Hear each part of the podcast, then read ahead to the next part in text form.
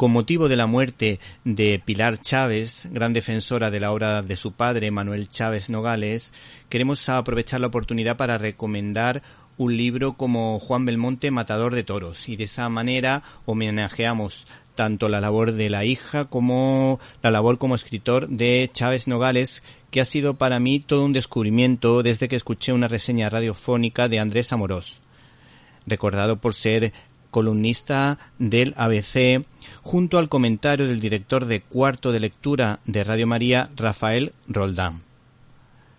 Hay que decir que si el año pasado hablamos de Joselito el Gallo, esta es una buena oportunidad para hablar de su máximo rival, Juan Belmonte,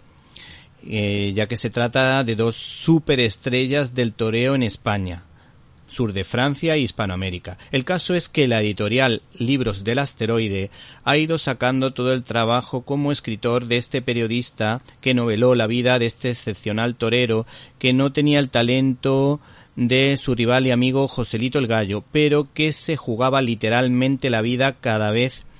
que participaba en una corrida, con cada pase. Por lo que el Guerra, con toda su gracia, decía darse prisa al verlo torear, porque el que no lo vea pronto no lo ve.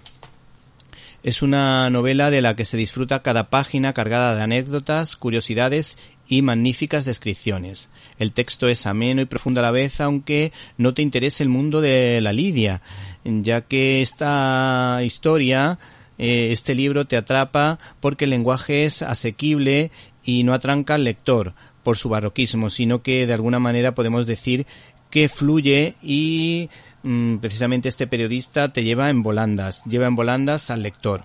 Por tanto, hay que Mm, recordar la historia de este señor y de su vida, alguna que otra juerga, su generosidad además que a veces le obligaba a esconderse porque todo el mundo le pedía ayuda. Incluso aquí se cuenta un accidente que tuvo en una carrera en México y curiosamente se ve obligado a participar en esta carrera de copiloto.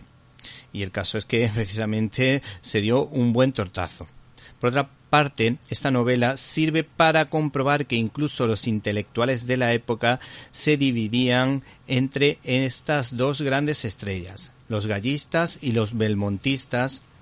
eh, como demuestra, por ejemplo, una anécdota que se encuentra en este libro relacionada con Valle Entre las anécdotas más divertidas, para mi gusto, aunque un poco irreverente, es una en la que cogieron las andas de la Virgen de una iglesia para montar en ella a Belmonte. El sacerdote de la parroquia se enfadó, lógicamente, y dijo sacrilegio. Si, si siquiera hubiese sido para llevar a Joselito, con lo que de alguna manera podemos entender el cariño que sentía el público hacia los toreros, como pasa últimamente con los futbolistas. Finalmente nos quedamos con una descripción del miedo que hace referencia a este torero.